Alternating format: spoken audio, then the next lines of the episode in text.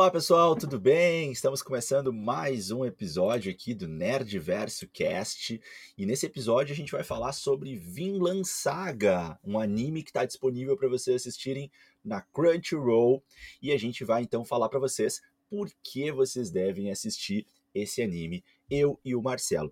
E a gente também vai te falar um pouquinho sobre todos os episódios da primeira temporada Vamos também contar a história dos episódios já disponíveis da segunda temporada. Mas antes a gente vai falar um pouco de maneira geral da série. E aí então a gente começa a trabalhar né, o que, que aconteceu. Então já avisamos aí que vamos ter spoilers ao longo do episódio. Tá? Mas também deixa eu te falar aqui sobre a experiência que tu vai ter assistindo isso, assistindo esse anime pela Crunchyroll. A Crunchyroll vai te trazer uma experiência sem anúncios, com acesso total ao imenso acervo de animes dublados e legendados, incluindo episódios com transmissão simultânea com o Japão, os simulcasts. Tudo isso a partir de apenas 15 reais. São três tipos de assinatura, sendo que a assinatura Mega Fan, com ela vocês podem aproveitar a opção de offline viewing e de até quatro telas simultâneas. E aí, Marcelo, tudo bem contigo? Eu fiquei sabendo que tu recentemente precisou usar aí o offline viewing. É isso mesmo? Opa, aí, Diegueira, fala gurizada, tudo certo? Sim, cara, é, isso do offline viewing para mim faz toda a diferença, porque, por exemplo, há umas duas semanas eu fui pra praia e eu sabia que não ia ter internet lá. E eu lembro que eu pensei, bah, eu tenho, eu tenho um pouco dado ali, né, para ficar usando o 4G e tudo mais. Aí eu acabei, antes de ir, eu me lembrei, não, mas espera aí, eu posso baixar o episódio, né? Porque justamente essa opção do offline viewing permite que a gente baixe esses episódios para assistir sem ter a necessidade de, de, ter uma conexão com a internet, né? Isso é pô, perfeito para ficar em dia com o anime que tu tá assistindo ali. Vai saber quanto tempo tu vai ficar fora, vai saber quanto tempo tu vai ficar sem internet, né, cara? Então, para mim foi uma ajuda muito, muito forte. Acabei indo pra praia, mas ali baixei temporadas inteiras né? E acabei levando para lá e ficava assistindo tranquilamente, sabendo que eu não estava gastando internet, sabendo que eu não estava nem precisando da internet para isso, né? Então, perfeito. é, o offline vinha uma mão na roda, cara. Perfeito, perfeito, sensacional. É isso aí.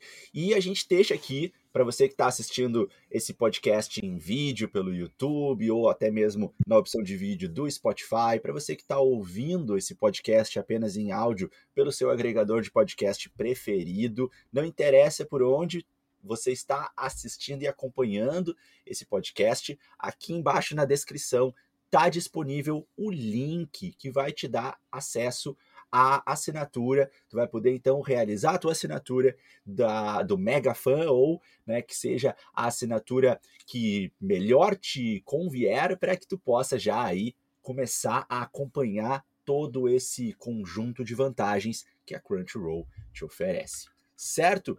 Bom, então, vamos falar do anime Vinland Saga, que está em andamento, né? A segunda temporada está aí uh, ocorrendo agora, os episódios estão sendo lançados semanalmente.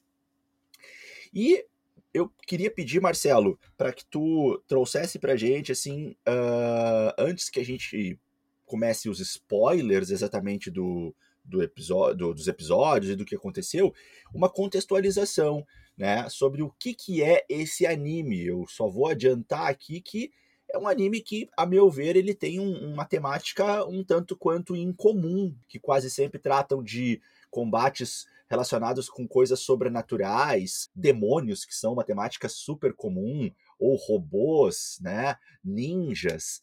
Uh, ou ainda talvez uma tendência mais uh, moderna que a gente tem visto bastante agora, que são os animes de esportes, não, nada disso, né? Esse anime vai para outro lado, pelo menos a meu ver. Consegue falar pra gente brevemente aí, Marcelo, sobre o que, que trata esse anime? Claro, cara. É, na verdade, o Vinland Saga, para mim, é um dos melhores animes que tem. Eu sou fascinado por Vinland Saga. A primeira temporada eu assisti ela duas vezes, cara. Porque, como tu falou, é um anime histórico, né? Ele traz muitos eventos históricos ali, é, não envolve magia nem nada. É, é o ser humano no, no estágio da guerra, no estágio do combate, na busca por vingança e às vezes tu fica filosofando sobre essa questão toda, né? Tipo, é a natureza do ser humano, uh, isso é discutido às vezes dentro do anime. Uh, por isso eu acho genial, cara. E claro, é óbvio, ele, ele se baseia num evento histórico, que é a história dos vikings, né, da Escandinávia, mas ele também, obviamente, se dá muita muita licença poética. Então, existem vários nomes ali que são reais, mas que de fato ali eles têm uma história e uma relação completamente diferente. Isso a gente já viu em outras séries. A gente sabe que os Vikings eles estão em alta faz alguns anos, né, com livros, séries, filmes e tudo mais. Então, o Vinland Saga surgiu nesse momento e muita gente se perguntou: "Bah, mas mais coisas sobre Vikings, será que já não está demais?" Mas se diferencia porque vai contar a história de um moleque chamado Thorfinn, que ele tá em busca de vingança. A história é simples assim. É um moleque viking lá da Islândia que vê o pai dele, o Thors, morrer numa emboscada e ele jura vingança a quem matou o pai dele e basicamente, nos 24 episódios da primeira temporada, é ele buscando essa vingança, é ele lutando para tentar né, trazer essa paz de espírito para ele e para o pai dele, que ele acredita que só vai ficar em paz de fato quando ele conseguir atingir essa vingança, sem notar talvez, ou notando tarde demais, que essa busca por vingança irrefreável dele está consumindo ele e tá tirando o sentido da vida dele. Ele transformar a vingança no sentido da vida dele meio que deixa a vida dele vazia demais. E ele demora a notar isso aí. Quando ele vem a notar, ele basicamente já perdeu quase tudo. Então, é uma série que vai trazer esses elementos que às vezes podem aparecer para muita gente, pode aparecer talvez de forma arrastada, porque são 24 episódios na primeira temporada, né? Mas ao longo dessa temporada, tu tem várias outras questões também. Tu não fica só em torno do Thorfinn, tu fica também a par de outros grandes personagens que tem na série, como o Askeladd, como o Torkel, cara. Pô, mano, eu sou apaixonado pelo Torkel, achando um dos personagens mais legais que apareceu nos últimos tempos. Uhum. Ele é engraçado, ele é forte, ele é, nossa, um monte de coisa. E o pai do Thorfinn, né, cara, o Thors, que aparece poucos episódios, mas ele já chama atenção por mostrar que ele é um cara muito poderoso, mas um cara muito sábio também, né? Então, assim, ele é a grande idealização do guerreiro, né, cara? Ele não é aquele cara bárbaro que não pensa e só sai matando todo mundo, não. Ele fala, o grande guerreiro não precisa usar a espada sempre, né? Muito pelo contrário. Então, é, é uma lição de vida, assim, cara.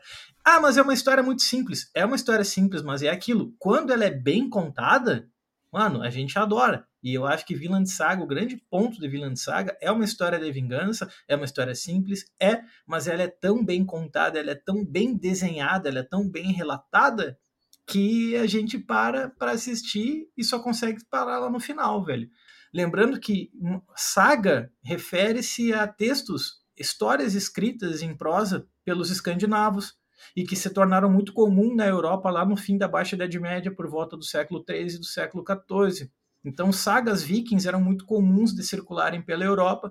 Geralmente não se sabe quem são os autores, é um negócio anônimo, é, geralmente é um negócio anônimo, e conta essas histórias dos vikings aí. Então, Vinland Saga refere-se justamente à história, à saga da busca de Vinland, mas para conseguir chegar em Vinland, que é o que a gente vai falar mais para frente, antes a gente tem que focar nesse grande prólogo que é a primeira temporada, que é a história do Thors e a evolução dele como pessoa.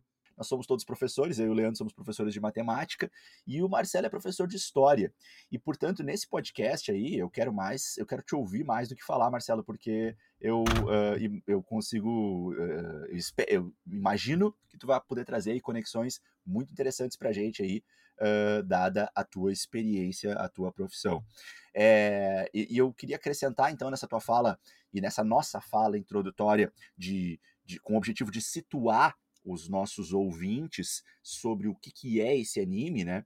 Que o, o anime, então, ele vai ter duas uh, camadas, duas perspectivas que vão andar juntas, porque nós temos a história, é claro, do Thorfinn, dos personagens, né, que alguns nomes já foram trazidos aí pelo Marcelo, o Thorfinn, o próprio Thors, o pai dele, o Thor, que é o que é um personagem muito divertido de acompanhar, o Askeladd, que é um personagem incrível também de acompanhar, depois o Canute, que vai entrando mais para a história, outros personagens que vão aparecendo mais, Então nós temos essa história, essa novela, esse romance, essa, essa condução dos personagens que é muito gostosa de acompanhar. Mas a gente também tem uma segunda camada, e essa para mim, até confesso que foi um pouco mais difícil de conseguir entender melhor, e acredito que com as tuas falas e a nossa conversa, Marcelo, talvez se torne um pouco mais claro, que são as questões históricas que estão se desenrolando ali, né? Envolvendo Dinamarca, envolvendo Inglaterra, o país de Gales é citado, a gente tem uh, uh, um momento histórico que está sendo retratado ali na série,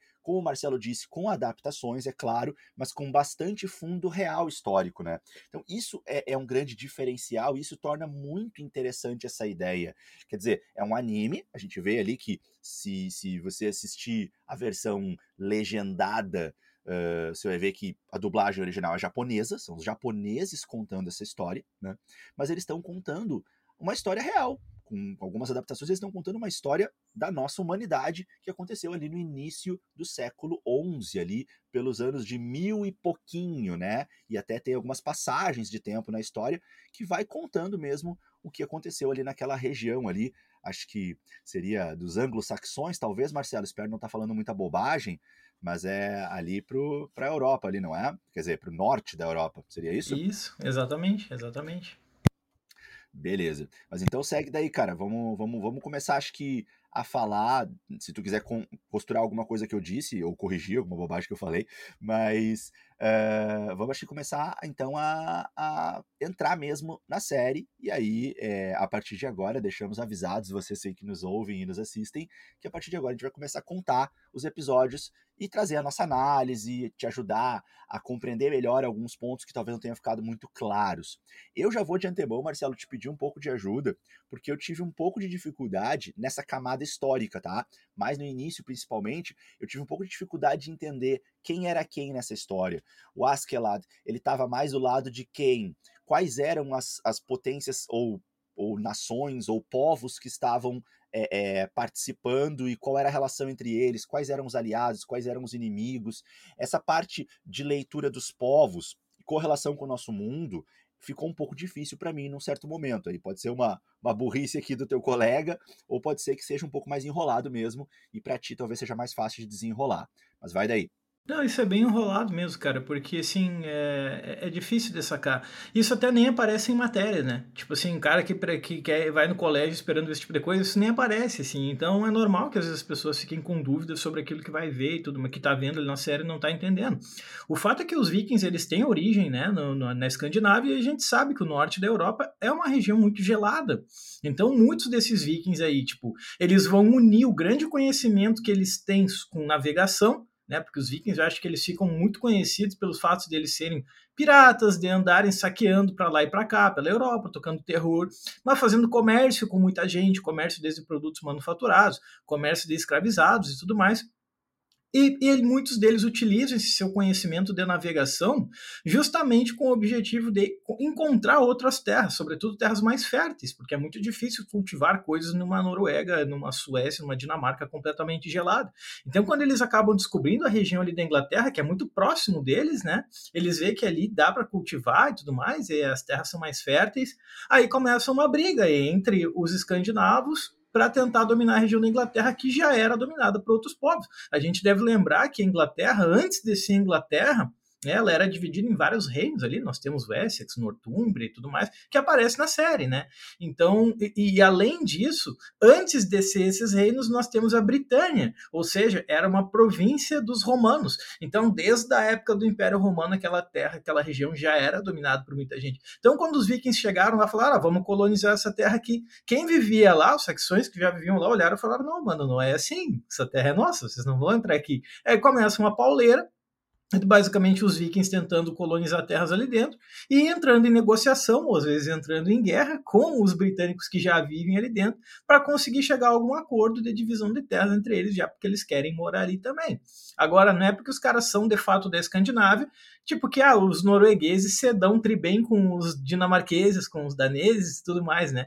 Então isso é fácil de se confundir, às vezes a gente vai ver isso também ao longo do, do episódio aí. Outra terra que foi conquistada também é a terra da Islândia, né, velho? Islândia aí é um país hoje que deve ter o quê? 400 mil habitantes, sabe? Islândia é um país minúsculo, com a sua capital, Reykjavik, e a Islândia é, é, é um dos lugares ali onde os vikings também acabaram se instalando e levaram essa cultura marítima, e foi partindo daquela região que um dos maiores navegadores vikings acabou chegando na América, né? Muita gente acha que, tipo, o primeiro cara a chegar na América foi o Cristóvão Colombo. Na verdade, os vikings já chegaram antes, eles tentaram colonizar, inclusive existe uma prova física, arqueológica, de que os vikings tentaram colonizar o nordeste do Canadá Tá? Tem uma. Tem, tem, bota lá depois, vocês podem colocar no, no, no Google Imagens lá, gurizada. Se vocês colocar.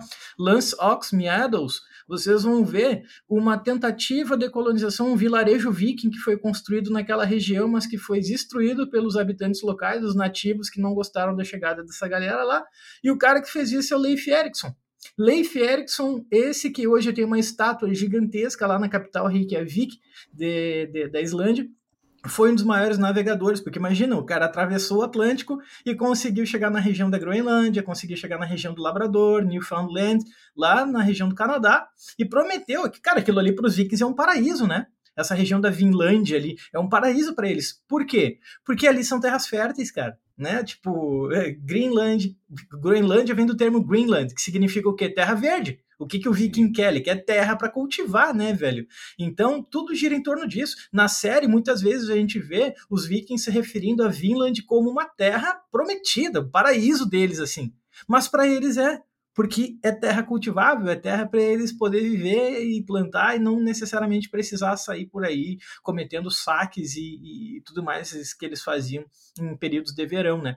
Então, assim, o Leif Erikson aparece na série, velho ele é um dos amigos do Thors. O Thors, que é o pai do Thorfinn, ele controla um pequeno vilarejo lá na região da Islândia e, e ele é um antigo guerreiro e poderoso guerreiro dos Jon Viking. Ele meio que fingiu a própria morte dele numa batalha, cansado de batalhar, ele fingiu a própria morte e desapareceu. Aí ele fundou então um vilarejo lá na Islândia, do qual ele controla, chefia tudo, e muita gente acaba vivendo lá com ele e ele acaba criando sua família, né? Acaba tendo sua esposa, seu filho, Thorfinn, ele fica ali. Um dos amigos dele é o Leif Erikson. Então, quando tu assistir, tu vê lá no primeiro episódio, um Leif Erikson mais novo conversando com as crianças, falando do outro lado do mar tem isso, isso e aquilo. E as crianças falam: Ah, o que, que tu sabe? Tu é só um velho burro, não sabe de nada, não sei o que. Na real, ele sabe, porque ele foi para lá de fato, né? Não à toa ele é muito homenageado na Escandinávia até hoje. Então, isso é interessante demais de ver nessa série, mano. Tu tá vendo ali um personagem que é real, assim. O próprio Thors, o pai do Thorfinn, ele é um Jonsviking. O que, que é um Jonsviking? É, seria um viking que vem do vilarejo ou da fortaleza lendária de Jonsburg, perto da Polônia, entre a Alemanha e Polônia, ali naquela região, e esses vikings eram umas pessoas que eram tipo assim, a elite viking. Se os vikings noruegueses já eram fortes e manjavam de guerra, os Jons Viking eram os caras que respiravam guerra, tipo, eram os espartanos do norte da Europa, basicamente, assim. E o Thor era um, né? Então, assim, quando os vikings precisaram da ajuda dele para ir lá na Inglaterra, né, ele acabou acatando, porque, tipo, ele não teve nem muita escolha, meio que ameaçaram ele, a vila dele, a família dele. Aí, um cara chamado Flock, que também existe, né, velho? O Flock também acaba existindo, a gente vai falar disso mais para frente. Uh, acaba colocando ele numa emboscada. O Thorfinn nessa época ele é muito pequeno ainda. O sonho dele é ser guerreiro, mas ele não é. Ele é muito pequeno ainda para ser um guerreiro. Tanto que o pai dele fala: não, não, não, eu vou viajar, vou lá ver, essa, fazer essa incursão militar, já que me, o rei me pediu, né? Então não tenho escolha. Então vamos lá. E aí ele acaba indo então nessa batalha sem saber que aquilo ali na verdade era uma emboscada e o Thor acaba morrendo, né? Só que quando ele está indo em viagem, o Thorfinn, mesmo sendo pequenininho, não aceita ser deixado para trás, ele se esconde no bagageiro do navio, do Dracar, né? E ele vai na viagem junto, porque o pai dele não tem como voltar para deixar o guri em casa. E nisso o guri vê de perto o pai morrendo nas mãos de um dos personagens mais legais que tem na série para mim, acho que o Digueira vai concordar, que é o Askeladd, né? E ali o Thor, o Thorfinn acaba prometendo vingança, jurando vingança ao Askeladd, falando, não, nem que seja a última coisa que eu faço na vida, eu vou te matar por ter matado meu pai. É um baita personagem, né, meu? Sim, e esse enredo é muito legal, né? Porque a gente tem ali é, o Thors como aquele guerreiro respeitado por todos, com muitas histórias de combates no passado que ele viveu, mas hoje ele com uma conduta totalmente diferente, né? Não quer mais se envolver em guerras, ele quer apenas ajudar o seu povo a prosperar e criar sua família, e criar exatamente com valores assim distantes da, da guerra e do combate. No vilarejo, as crianças treinam e se preparam, meio que como um uma garantia quanto a uma invasão futura. E as crianças, né, não têm a maturidade dos adultos, então elas, claro, acham legal aquilo. Mas o, o Thors, que é o grande guerreiro, que é o pai do Thorfinn, ele sempre traz essa mensagem de que ele não, não apoia né, o combate, a guerra, a espada, né? Como o Marcelo trouxe, ele disse que o verdadeiro guerreiro não precisa usar a espada. Uh, e aí ele acaba sendo colocado numa situação de que ou ele acata o pedido ali, né, do, do enviado, acho que é da Inglaterra, né, uh, que, que já tinha também batalhado com ele e tal, ou ele acata esse pedido, ou pode ter consequências para o vilarejo, então o Thors acaba meio que aceitando, entendendo a gravidade daquele pedido, sabendo que aquilo pode acarretar talvez com a morte dele, mas entendendo que aquela é a melhor decisão pensando na vila. E aí então ele vai para esse combate, assustando ali a família, né, que, que percebe que aquilo não é uma coisa assim tranquila, não é tipo vai ali e já volta, é possível que ele não volte.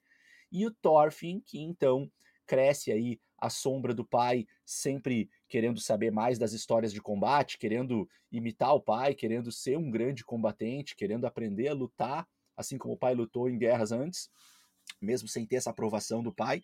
O Thorfinn então pede para ser levado junto, não consegue e vai escondido.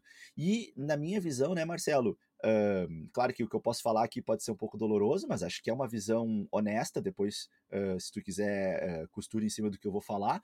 Na minha opinião, o Thor ele só perdeu aquele combate inicial do primeiro episódio contra o Askeladd porque o filho dele estava lá, né? Porque se o Thorfinn não estivesse lá, eu acho que o Thor não perderia aquele combate. Eu acho que ele conseguiria com várias possibilidades, não ter morrido naquele combate. Porque o que acontece, para vocês que estão nos ouvindo, é que o Thorfinn acaba sendo usado pelo Askeladd, né, como um refém, um dos homens ali, o Bjorn, se não me engano, ele coloca então um, uma espada, ou pelo menos uma adaga, no pescoço do Thorfinn, obrigando aí o pai dele, né, a se sujeitar ao que o Askeladd pedisse, já que né, o Thors, obviamente, não iria é, colocar mais ainda em risco a vida do filho.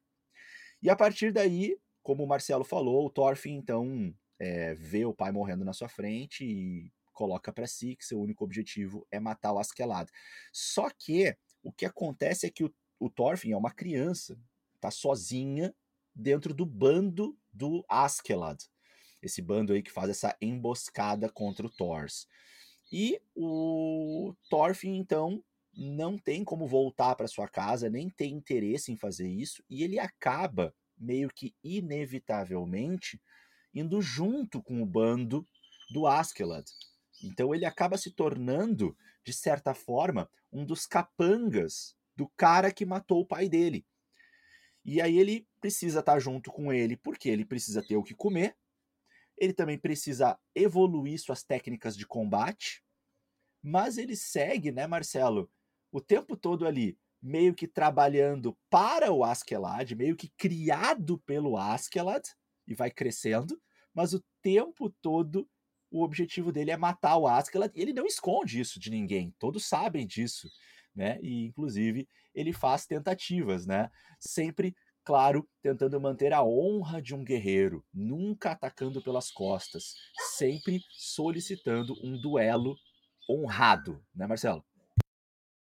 Exatamente, é. E aí a história vai girar em torno disso, né? É sempre o Thorfinn andando com o grupo, o bando do, de mercenários do Askeladd, e sempre em troca do serviço dele ele pede um duelo. Não, agora eu vou te matar, agora eu vou te matar. Só que o Askeladd é um cara muito esperto, velho. A gente conhece ele acha que ele é um bobalhão no início. Fala, ah, ele é só um mercenário bobo. Não, ele é muito inteligente, ele é muito esperto. E aí ele vai se aproveitando do moleque. E querendo ou não, o Thorfinn vai aprender a ser um guerreiro com ele, né? E ele conhece o Thorfinn tão bem, ele vai conhecer o Thorfinn tão bem que ele utiliza isso nos duelos. Tipo assim, cara, é muito fácil ganhar um duelo de ti. Tu pode ser muito rápido, mas tu te irrita fácil. Quando tu fica irritado, fica muito fácil de saber e prever o que, que tu vai fazer. Então é muito fácil te vencer nos duelos. Só que era isso, ele falava pro Thorfinn, ó, vai lá, me ajuda a fazer tal coisa. Tá, o que, que eu ganho com isso? Eu vou duelar contigo. E ele vai se aproveitando, é sempre o pagamento que ele dá pro Thorfinn, né? E por muitos episódios fica nisso, tipo, ó, me ajuda e eu duelo contigo. Aí o Thorfinn vai lá, apanha, depois, ó, me ajuda e eu duelo contigo, depois vai lá e fica apanhando e fica nesse ciclo sempre, né? É interessante de destacar, tu falou do Bjorn, o Bjorn é um dos guerreiros ajudantes do bando de mercenários do Askeladd, e o Bjorn, volta e meia, ele é visto comendo um cogumelo, né? Tipo um cogumelinho vermelho, até fazendo uma certa alusão ao nosso famoso Mario, né? Mas aquele cogumelinho vermelho é uma coisa muito comum entre os vikings quando eles entravam no seu estado de berserk. Estado de berserk é quando basicamente um guerreiro viking ele come alguma planta com propriedade alucinógena e ele fica muito, mas muito pirado e ele consegue com a sua força descomunal, tipo às vezes com as próprias mãos, mãos matar 5, 6, 7, 8 pessoas numa pegada ali, né? Então a gente vê aquilo na série. Claro que o Bjorn ali, tipo, é exagerado, né? Ele, pô, cresce, vira um monstro, mas ele é a grande representação real disso que os vikings e nós chamamos de berserker. É aqueles caras que, tipo, pô, se tu cruzasse com um no campo de batalha, é, sai do caminho. Ele vai te esmagar e ele não vai nem notar que ele está te esmagando, porque ele está completamente alucinado, né? Então, por isso que antes das batalhas o Bjorn comia sempre aquele cogumelinho, né? Isso é muito louco.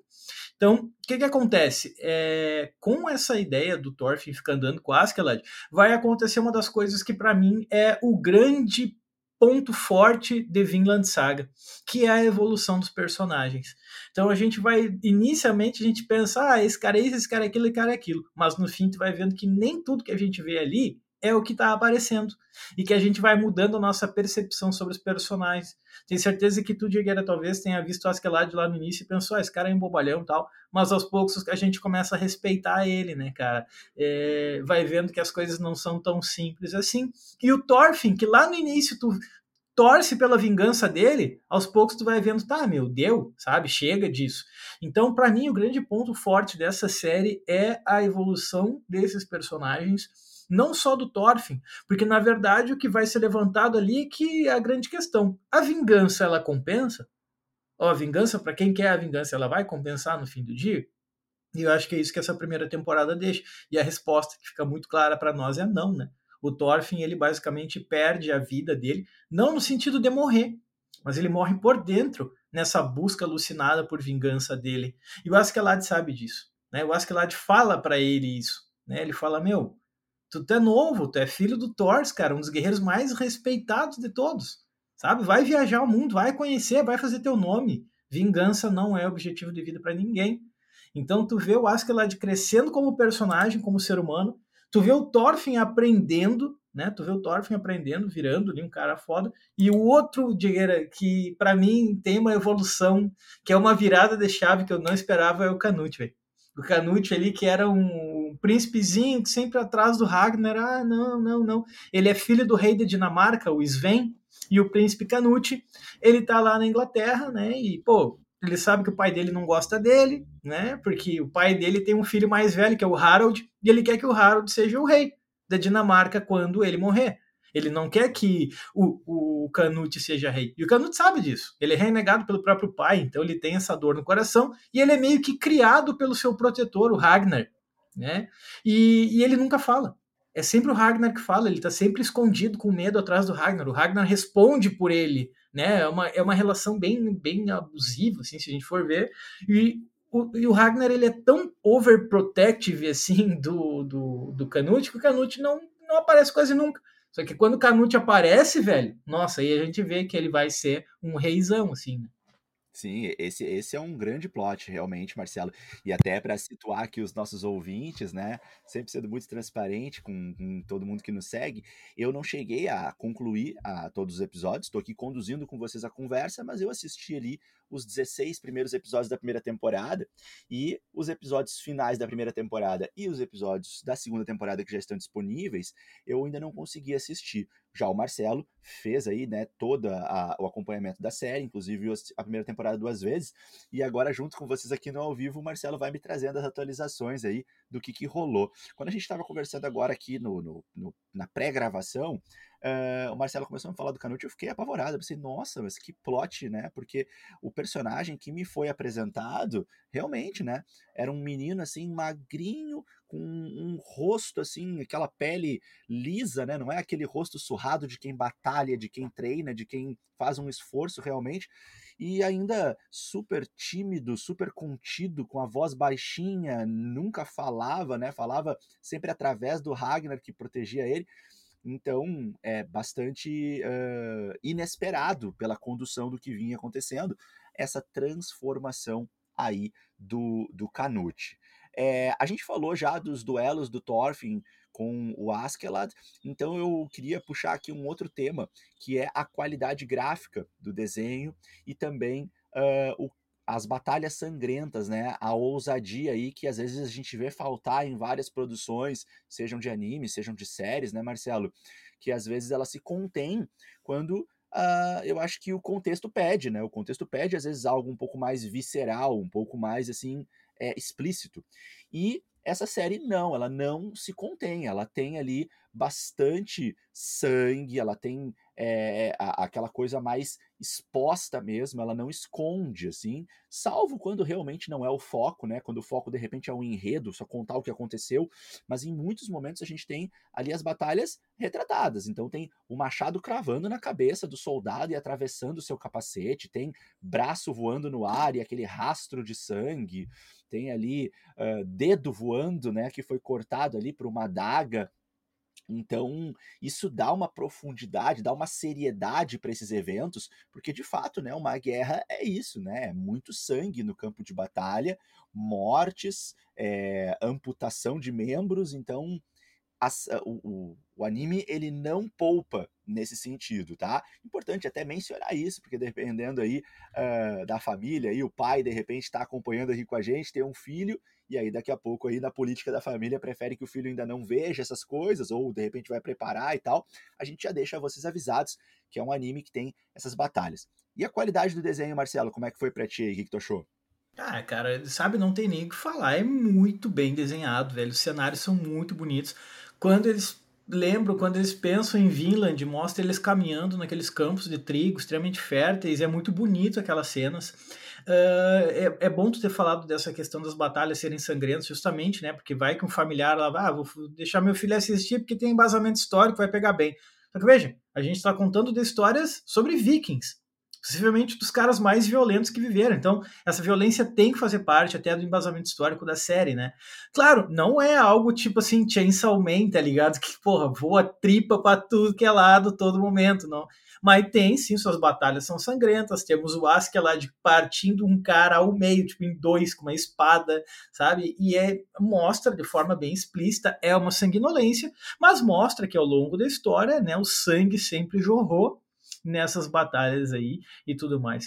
Então, é, é que bom que tu trouxe essa, essa ideia, porque realmente isso é uma coisa que tem que ser tem que ser comentado. Ali a gente vai ter batalhas, cara, que para mim são os grandes pontos é, altos também da série. Nós temos aquela batalha da Ponte de Londres, que é ali que a gente conhece o bando do Torquil.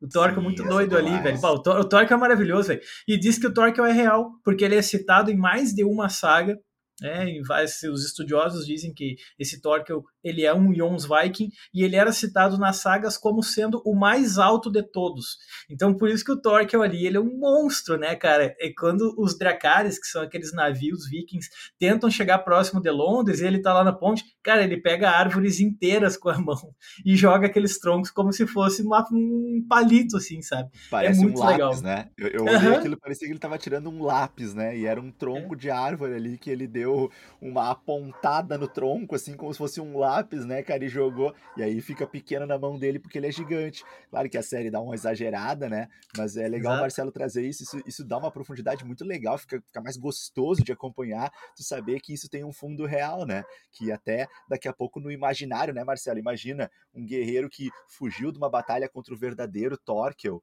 e aí daqui a pouco ele contando na sua vila, né, sobre essa batalha, e sabe aquela coisa de cada um que ouve conta de um jeito diferente, o famoso telefone sem fio, e também aquele ditado, né, cada conto aumenta um ponto, cada um que ouve conta de uma maneira ainda mais incrível. Eu não duvido que uh, adultos, amigos do amigo do cara que realmente esteve na batalha contra o Torquel, não tenham daqui a pouco contado para as crianças do vilarejo que era um monstro gigantesco de 3 metros de altura que arremessava árvores, aquela coisa da lenda que vai daqui a pouco fantasiando, né? Então é muito legal a gente saber que de fato existiu né? É, ou pelo menos muito provavelmente tenha existido esse Torquel com pelo menos proporções bastante grandes e incomuns para um ser humano da época, né, cara? Isso que tu fala é bem importante, porque essas sagas, elas não são necessariamente, né, ela tem um, um compromisso com a verdade verdadeira e racional, não, né, cara? Muitas vezes esses textos históricos, realmente, elas, eles trazem uma exagerada para tentar dar cor, para tentar dar uma, pô, vamos lá, velho, sabe? Vamos, vamos deixar um pouco mais interessante essa história. Quem nunca, né, cara? Quantas vezes a gente vai contar uma fofoca e a gente aumenta um pouco para deixar mais chamativo? A mesma coisa. Então, imagina tu lendo o troço, ele mostra o Thor que tem dois metros e meio de altura. Aí na série é exagerado, mas ele é engraçado, cara. Ele é louco por batalha, né? Ele quer batalha, ele fica feliz na batalha. E ele subestima o Thorfinn lá no início quando ele vê que o moleque aprendeu a lutar bem com as adaguinhas dele, ele é mega rápido, ele passa a respeitar o Thorfinn. Ainda mais quando ele descobre que o Thorfinn é filho do Thors, né? O antigo amigo do Torkel. Então, basicamente, ele vai acabar reencontrando o moleque ali que ele só viu quando era nenenzinho. Então, é, ali começa basicamente uma perseguição, né? O Askeladd e o Torkel querem capturar o Canute, o filho do rei Sven da Dinamarca, que está ali vagando pela Inglaterra, porque eles querem usar esse moleque como refém para pedir, né, pagamento de prêmio, para pedir coisas e tudo mais. Só que o Torkel, ele é um cara que assim a gente nunca sabe dizer exatamente o que, que ele vai fazer, porque de um momento ele tá contra um, dali a pouco ele tá aliado daquele que ele era contra, ele, ele muda a casaca dele toda hora, né? E o Torkel é justamente isso. Então, ele vai inicialmente é, perseguir o Canute, só que depois que ele se aproxima do Canute, ele começa, ele basicamente se torna servo do Canute. Fala, ah, então eu vou servir a ti. Do nada, velho, sabe? Muda assim. E o Canute vai virando a chave até a ponto ele fala: não, não, não, agora eu quero ir na região de Gainsborough, que é onde o pai dele, o rei da Dinamarca, né, o Sven, está situado. Ele quer ir lá para confrontar o pai dele e falar: não, eu que vou ser rei, se tu não tá gostando, a gente vai ter um problema. Então, aos poucos a gente vai vendo esse moleque assumir uma posição ali de, de, de protagonista. Até então ele não, cara, ele era mal e mal um coadjuvante, né? Então esse é um que vai ter uma evolução é massa demais. É, tem cenas pesadas também, como, cara, aquele massacre naquele vilarejo de inverno lá, né? Pesado aquilo, né? Eu queria, que, eu queria que tu falasse sobre isso, ou que a gente falasse, antes que a gente fale na chegada em Gainsborough e a virada de chave do Canute, só não deixar de comentar esse, esse momento que, para mim, pelo menos, marcou muito, cara. Eu tava vendo ali, acompanhando a série num certo ritmo, curtindo, mas quando aquilo aconteceu, só de falar que eu já tô arrepiado aqui de novo. Cara, aquilo foi de uma, de uma crueldade, assim, que uh, não que não estivesse ocorrendo esse tipo de crueldade na série, mas ali eu acho que a forma como a, a, cena foi construída, aquela menina na neve que acabou se afastando de casa porque estava se sentindo culpada por ter roubado um anel, e ao mesmo tempo aquela vila foi retratada como uma vila muito cristã, os pais de família nas suas casas ameaçando os filhos, dizendo que quem se comporta bem vai para o céu, vai ser bem recebido, e quem não se comporta bem vai para o inferno, e aquela menina tinha roubado um anel, então ela estava ali se perguntando se ela ia para o inferno ou não e tal e nisso ela acaba vendo a, a, a tropa do bando do Askeladd chegando em busca de provisões, já que eles estavam ali enfrentando uma nevasca e precisavam absorver comida ali para sua viagem, e eles chegam para saquear a comida daquela vila, daquele pequeno vilarejo ali cristão ali da, da neve, né? E, e ali, cara, é, eles poderiam simplesmente chegar e dizer, olha, nós viemos aqui comer. Mas não, cara, eles chegam assim, comem e não gosta da comida, joga a comida no chão, aí uh, ameaça as famílias lá que eles vão matar todo mundo, que eles vão levar toda a comida. Tipo assim, eles fazem muito mais do que talvez precisasse. E ali é, é, a frieza e a inteligência também do Askeladd, né? Porque depois a gente vai entender que as atitudes dele são, de certa forma, de precaução, né? Se ele deixasse as pessoas vivas, elas iriam acabar mandando uma mensagem e acabar denunciando a posição dele. Mas o que acontece, para quem está acompanhando a gente e não viu ainda, ou enfim, não entendeu, é que o Askeladd, ele então decide que a tropa, o bando dele vai matar todos do vilarejo. E são cidadãos comuns, não são guerreiros, não são inimigos dele, né? E aí ele decide que sim, que tem que matar todo mundo ali mesmo, porque não pode deixar pistas sobre onde eles passaram. E aí são as pessoas ali que o episódio, inclusive, começa com a gente conhecendo aquela uma família daquele vilarejo, né? Então o episódio começa dentro dessa família, dessa casa, desses personagens não apresentados, e, e mergulha um pouquinho nesses personagens aí, fazendo a gente criar um certo carisma por esses personagens, e então depois nos mostra o bando do Askeladd matando eles ali, né? Não chega a mostrar nesse momento, não é o objetivo é, com muito detalhe como as mortes ocorreram, só mostra de maneira poética assim aquele sangue voando e bom, dizimaram toda aquela população ali. Cara, aquilo foi de uma crueldade assim, é, que para mim assim não tinha acontecido ainda no anime. E, e, eu acho que tem assim um, um viés talvez real, histórico, não sei, Marcelo. Uh, não sei se mais para frente nos episódios há algum, alguma costura aí, algum complemento para entender um pouco melhor as razões do Askeladd em agir assim. Eu acho que mais para o final uh, a gente vai conhecer um pouco mais ele, talvez entender um pouco mais aí é, uh, uh, o que, que norteia esses pensamentos e essas tomadas de decisão dele, mas nesse momento, é o episódio 14 da primeira temporada, para mim foi chocante. Ele foi demais, cara. É, porque ele geralmente ele serve justamente para isso, né? Para mostrar como esses guerreiros eles fazem aquilo que eles querem fazer para sobreviver, né? Não importa quem esteja no caminho deles. E essa sacada de ter mostrado essa família cristã comendo ali, rezando e conversando feliz antes da chegada dos guerreiros do Askeladd, dá um peso maior, né? Porque tu vai conhecer um pouco mais sobre eles ali. E, e volta e meia tem esse choque de culturas ali entre os dinamarqueses e os britânicos, porque uns são os, os cristãos e os dinamarqueses, né? São, eles são politeístas, eles acreditam nos deuses deles, Odin, Thor, tudo mais. Então eles tendem a fazer muita graça dos cristãos, eles não levam a sério e tudo mais. E ali a gente conhece aquela guriazinha, né, no vilarejo, que ela rouba um anel e o pai dela fala: Olha só, é pecado, Deus está sempre de olho em tudo, ele está vendo tudo. Então a guriazinha fica com medo, fala: Bah, será que ele viu agora pegar esse anel? Então, então tipo, a gente vai ter essa essa profundidade um pouco maior. Ainda bem que não mostra as mortes de todo o vilarejo, mas a gente entende quase que ela faz aquilo ali, e não por puro prazer apenas de matar, mas é, é, como tu falou, é uma questão de precaução, né? Mas essa guriazinha do anel consegue fugir e acaba então entregando para os britânicos que a vila foi completamente dizimada, né? Então é um episódio pesado, é, é um episódio sombrio, né, cara? Do início ao fim ele é sempre escurão, assim. Ele é bem escuro, dá aquela nevasca, é, músicas tristes, às vezes nem música tem, é um silêncio. Então, eu achei um dos episódios mais marcantes dessa primeira temporada. Uh, aí eles chegam em Gainsbourg, e aí, cara, se aproxima do final ali, no episódio 21, 22, 23, 24, a gente acaba tendo um duelo, basicamente, do Askeladd com o Bjorn, porque o Bjorn acaba sofrendo um ferimento mortal, e ele sabe que vai morrer. Só que para um viking, na crença dele, se ele morrer fora da batalha, ele não vai para Valhalla. Ele não vai ir lá para o Palácio dos Deuses.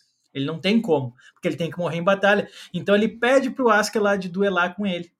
E aí o Askeladd fala: beleza, eu vou fazer isso. E aí os dois duelam e o Askeladd mata ele. E aí quando o Bjorn tá quase morto no chão, ele olha pro Askeladd e fala assim: é, eu sempre quis ser teu amigo. E aí o Askeladd olha para ele e fala assim: Tu foi o único amigo que eu tive na vida. Aí ele ah, morre. Bah, cara, foi tipo bem pesado assim. Sim. E ali tu começa a ter, pegar um pouco mais o Askeladd. Aí ele, ele duela contra o Thorfinn, que pede mais um duelo, depois de ter perdido uns 30 duelos já pro, pro Askeladd. Eles vão brigar, vão batalhar, e aí no final o Askeladd, depois de dar uma surra no Thorfinn, só com as mãos, ele não usa nem espada, ele senta e fala que ele é filho de um guerreiro nórdico, mas que ele vivia na região de Gales, né? E ele é muito apegado àquela região, ele é filho de uma escrava e viu o pai dele matar a própria mãe. E aí ele foi treinado pelo pai, né? O pai viu que aquele moleque era filho dele, treinou ele, ele virou um guerreiro e matou o próprio pai. Ele jurou vingança ao pai, fez amizade com o pai para matar ele durante seu sono de noite. Então ele conta para o Thorfinn e tu vê que existe até uma certa relação de história entre os dois na sua busca por vingança e é por isso que o Askeladd toda hora ele fala para o Thorfinn, cara, para de buscar vingança, isso não leva a nada. Assim a gente chega em Gainsbourg, o Canute já completamente diferente, porque o Ragnar é assassinado pelo Askeladd. O Canute fica sozinho, ele perde o seu grande tutor. Só que ali ele vai ter que aprender a se virar, e é por isso que ele tem essa virada de chave. Ao chegar em Gainsbourg, ele olha para o pai dele, o Reis vem e fala: Olha só, eu vou ser rei, eu voltei com vida, eu sei que tu não gosta de mim, mas é assim que vai ser. Ele mata o irmão dele, o Harold, que é o irmão mais velho, envenenado, né? E o Sven, o rei, acaba sendo assassinado num dos momentos mais icônicos dessa primeira temporada, quando o rei é assassinado pelo Askeladd que chega no pé do ouvido dele e fala: Tu é um velho, tu não merece usar essa coroa, tu não presta para nada. Isso por quê? Porque o Sven estava planejando invadir Gales. Ele estava planejando fazer incursões militares em Gales. E aí o Askeladd pensa: Eu sou de lá, eu não posso deixar isso acontecer. Ele chega no ouvido do cara e fala assim: O meu nome é Lúcius Artórios Cestos, Castos. Lúcius Artórios Castos e eu vou te matar. Aí ele pega e passa a espada. Antes que os soldados reajam, ele arranca a cabeça do rei vem. Ali o Askeladd mostra o seu real nome. Porque Askeladd significa coberto de cinzas nas línguas nórdicas. E aí ele fala, não, meu, meu real nome é Lúcius Artorius Castus. Ou seja, ele é descendente do herói lendário que eles falam às vezes ali, que é o Artorius que o nome já meio que mostra que se baseia um pouco na história do rei Arthur, né? Na lenda do rei Arthur na Inglaterra e tudo mais. Então ele é descendente desse Arthur, ele fala, então eu serei rei. Ele mata o rei, vem, começa a brigar com os soldados na volta, o Canute levanta, pega a espada e enfia no peito do, do. É. Quando o Thorfinn vê aquilo, ele fala: Meu Deus, era eu que tinha que matar esse cara, não tu. Ali, o sentido da vida do Thorfinn acaba. Ele fala: Cara, o meu sentido era a vingança. E ele morreu. E agora o que, que eu faço da vida? O Canute até pede desculpa pra ele. Né? O Thorfinn Exatamente. a vida inteira isso. Ele se afastou da, da mãe, da, da, da, irmã, e ele viveu uma vida de, de renúncias, né? E de aceitar, de engolir sapo. O cara só sobreviveu, rastejou, existiu, sobreviveu. Não é viveu, ele sobreviveu é. só para isso. E aí tu é. imagina, né? Vocês imaginem aqui o momento em que se esvai diante dos olhos dele a chance e, e, totalmente a possibilidade daquilo que era a única coisa pela qual ele estava sobrevivendo e existindo. Imaginem isso. É. Não, daí eu entendo, o cara fica completamente pirado, ele avança para cima do Canute e corta o rosto dele, ele quase mata o Canute, só que o Canute fala, não, agora eu sou o rei, eu não quero matar ele, eu entendo porque que ele tá louco, assim, ele perdeu, tudo para ele era vingança, ele não tem mais isso. E ele chega perto do Askeladd, o Askeladd fala para ele, ô Thorfinn, tu é filho do Thors, cara, sabe? Vá viver. Vingança é um negócio triste, não leva a nada. O próprio Askeladd fala isso para ele, tipo, saindo sangue da boca dele. Uhum. E ele fala: Tu é muito novo, cara, vai viajar o mundo. E aí começa a aparecer umas cenas de vários pontos do mundo, assim. Tipo, ah, ficou lindo, cara. Ficou lindo aquilo, assim. É um dos melhores finais de temporada que eu vi nos últimos tempos, assim. Tanto que eu reassisti, né? Eu assisti Nossa, lá quando cara. saiu a primeira temporada, voltei a assistir. Ele fala, cara, vai viajar, vai conhecer o mundo, tu vai ser uma grande pessoa, sabe? Essa vingança, esses duelos, para mim era brincadeira. Não, não, não, não tava levando a sério. Então, é, eu gostava de ti e tudo mais. E, e aí ali termina essa relação estranha que sempre existiu entre o Askeladd e o Thorfinn, né? Sim, e aí a gente sim. se encaminha para a segunda temporada, que está no sétimo episódio. O oitavo sai amanhã, né? Amanhã já temos o oitavo episódio. Só que, no cara. Dia 27 do 2, então, né? Para quem está assistindo exato, aí num outro é. momento aqui esse episódio. Isso, exato, boa. Do 2. É, a segunda temporada mostra que o Canute ele tá num confronto ali, é mais velho, agora um pouco mais velho, mas bem mais friozão ele tá destruindo, assim, o Essex, ele tá destruindo a Mércia, ele tá passando por cima de todos os reinos ali da Britânia que não apoiaram ele, né? Então a gente lembra daquele gurizinho da primeira temporada que não abria a boca. Ele tá destruindo, deixando Pode tudo esquecer. em cinzas pelo caminho de onde ele passa, sabe? Tipo, Pode esquecer, todo... não é mais aquele gurizinho. é, só que um rei, um cara que estava exilado lá na Europa, volta então para Inglaterra e fala: oh, já que o Sven morreu, agora eu sou o rei da Inglaterra. Aí gera um confronto. Tem um inglês dizendo que é rei da Inglaterra e tem o Canute dizendo que é rei da Inglaterra, entende? Ah. Então tá esse confronto louco ali. E, Sim. claro, não vou dizer muito o que, que acontece com esse spoilando aí, porque tá bem no início da temporada, né? Tá bem no início claro. da temporada. E o Thorfinn? O Thorfinn tá escravizado, cara. O Thorfinn, ele tá escravizado Nossa. na fazenda do mestre lá, trabalhando numa floresta para esse cara e sofrendo a vida que um escravo sofre. Lá, ele acaba se deparando com outro escravo recém-chegado chamado Einar, e o Einar já se mostrou que vai ser um dos grandes personagens centrais da segunda temporada. Ele está recém começando a aparecer, afinal, nós estamos no sétimo episódio, mas essa temporada aí está muito bem desenhada, ela tem tudo para ser uma grande temporada, como foi a primeira também. Então, cara, para quem não assistiu Vinland Saga, vai assistir. Beleza? Desliga tudo o que está fazendo e vai assistir, vai valer a pena demais. Não vai só te ensinar um pouco da história, como também vai ter fazer pensar até que ponto vai a vingança, e vai te fazer pensar em elementos da vida, e tu vai ver uma série muito bem desenhada e muito bem contada, uma baita história. Perfeito, Marcelo. E aí, bom, o Marcelo deu a letra aí, e você que está nos ouvindo, nos assistindo aqui, não perde tempo, então já clica aqui no link que está na descrição e que te dá já aí diretamente o acesso para fazer a tua assinatura Crunchyroll, ter acesso a tudo isso, aquela experiência espetacular, sem anúncios, a um enorme acervo, com episódios dublados, legendados e ainda podendo assistir também é, em alguns casos, os simulcasts aí, que são simultaneamente com o Japão com lançamento por lá. Não perde tempo, já adquire tua assinatura de mega fã com até quatro telas simultâneas e com a opção também de offline viewing para poder baixar os episódios e assistir até mesmo onde não tem internet. Não perde tempo, clica no link aqui na descrição e já faz aí a, essa aquisição que vai valer muito a pena. Como o Marcelo disse, a segunda temporada ainda está bastante no início, tem muita coisa para acontecer. O Thorfinn precisa ter alguma glória em algum momento, porque ele só se ferra, e eu acho que ele, agora, com esse momento aí de que ele saiu dessa onda que não leva a lugar nenhum da vingança, eu acho que agora nós vamos ver um amadurecimento legal aí do Thorfinn. Eu acho que as coisas vão mudar bastante agora que mudou esse objetivo de vida dele.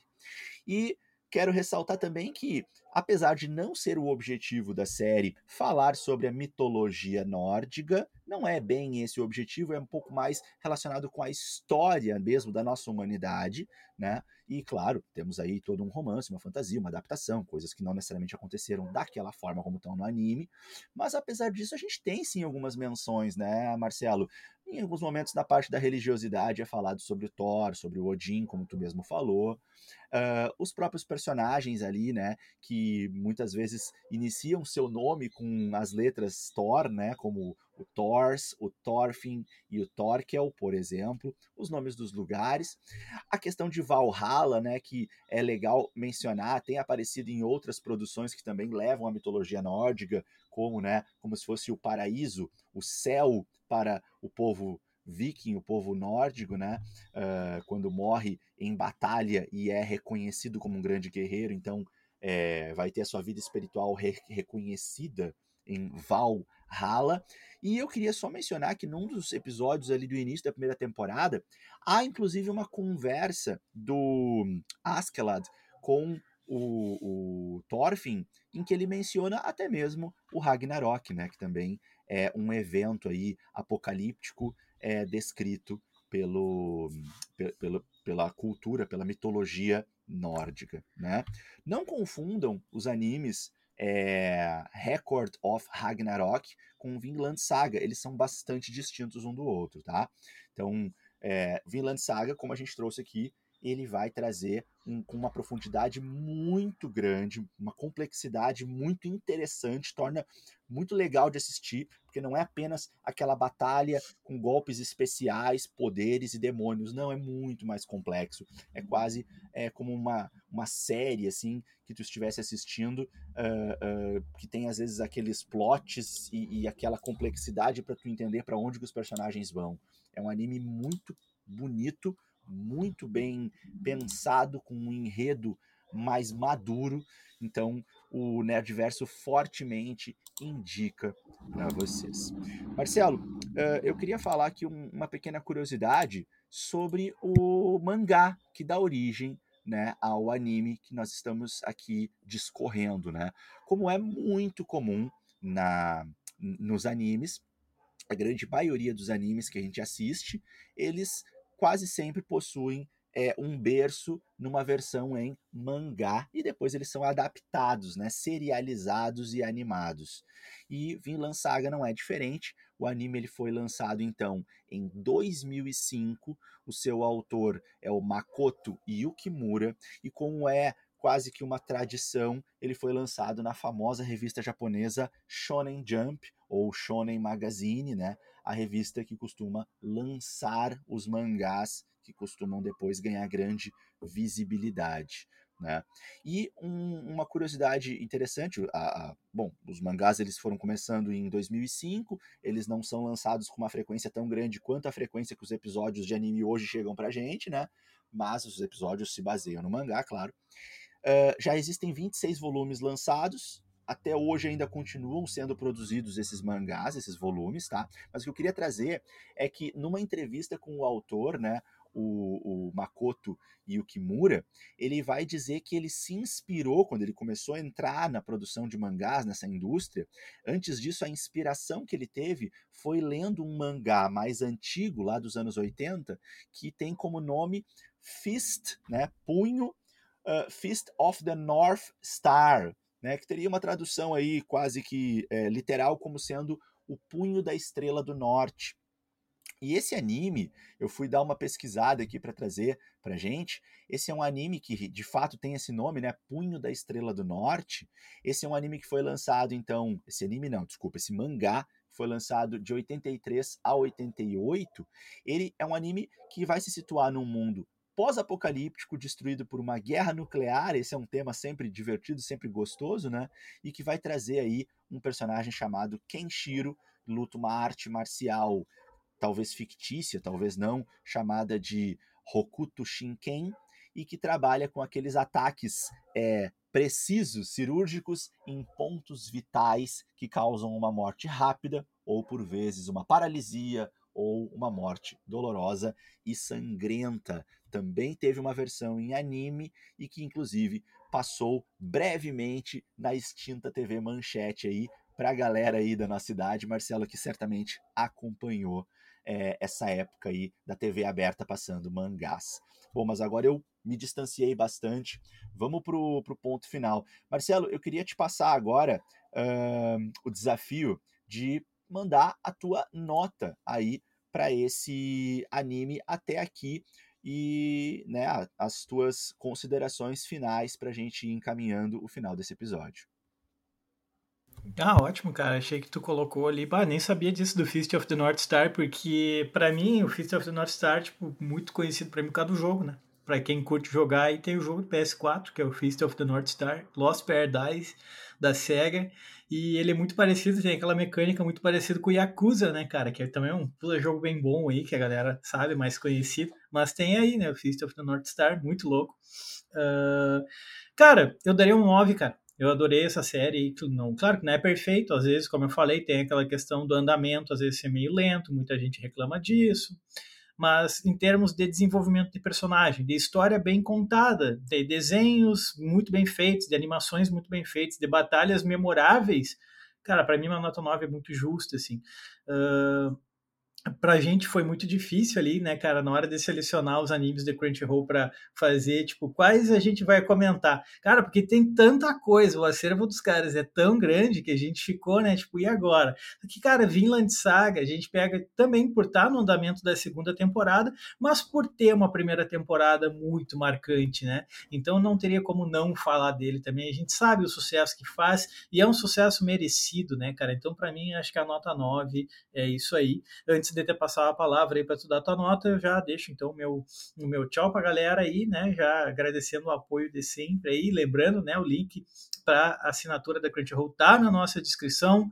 Como eu falei, o acervo é gigantesco, tem muita coisa para assistir lá, vocês não vão se arrepender, é um dinheiro muito bem gasto, beleza? Então, é, deixa um abraço para todo mundo aí que nos acompanha, que nos ouve, e na semana que vem nós já estamos aí de novo com mais material, com mais análises, e valeu pelo apoio de sempre, um grande abraço. E aí, Diegueira, a tua nota, meu, qual é que é? Mandou bem demais, Marcelão. Cara, uh, ressaltar que na escolha desse anime, né, a gente também levou em consideração que é um anime que ele ousa, né, porque ele vai para um, numa direção assim que poucos vão, né. Ele não se preocupa tanto na, na, naquela fantasia dos poderes especiais, do sobrenatural, e ele trabalha com né, um, uma ideia mais assim pé no chão e não, não deixa de ser interessante, muito pelo contrário, ele é muito interessante, ele é muito bem feito. Então isso eu achei bastante é, é, ousado e, e é, é um dos motivos pelos quais a gente gostou tanto e fez questão de trazer aqui. Mas os outros aí a gente foi trazendo ao longo do episódio. A minha nota para esse anime é 8,9, tá? É, que é uma nota bastante alta. Uh, e assim, eu só não vou, acho que para cima de 9, é, talvez porque outros animes tenham né, me marcado mais, me deixado assim mais cativado, mais apaixonado, mas sem deméritos a esse, sem deméritos ao Vinland Saga, que é um anime excelente. Então, acho que é isso. Finalizamos aqui a entrega para vocês. Espero que vocês tenham gostado das curiosidades, das explicações da nossa análise. E, como sempre, a gente está sempre ansioso, aberto, disponível para conversar, para ouvir, para ler os comentários, as opiniões, as críticas, as sugestões. Em especial, o que, vocês acharam? Quem já assistiu o Vinland Saga, comenta aqui nesse vídeo, nesse podcast, manda uma mensagem no Insta pra gente, pra gente saber o que, que tu achou, o que, que tu gostou mais, o que, que a gente deixou de falar que tu queria ter comentado aqui, qual a parte que tu mais gostou, pra gente poder também trocar com vocês. E se não viu ainda, corre lá, que ainda dá tempo. A segunda temporada está em andamento e tá incrível. Um grande abraço então para Crunchyroll aí, que está na parceria com a gente em mais um episódio e que nos permite aí falar desse tema que a gente gosta tanto. Nos vemos aí em mais podcasts sobre tudo que a cultura nerd nos oferece aí e nos uh, enriquece. Um grande abraço a todos e até a próxima, galera. Tchau, tchau.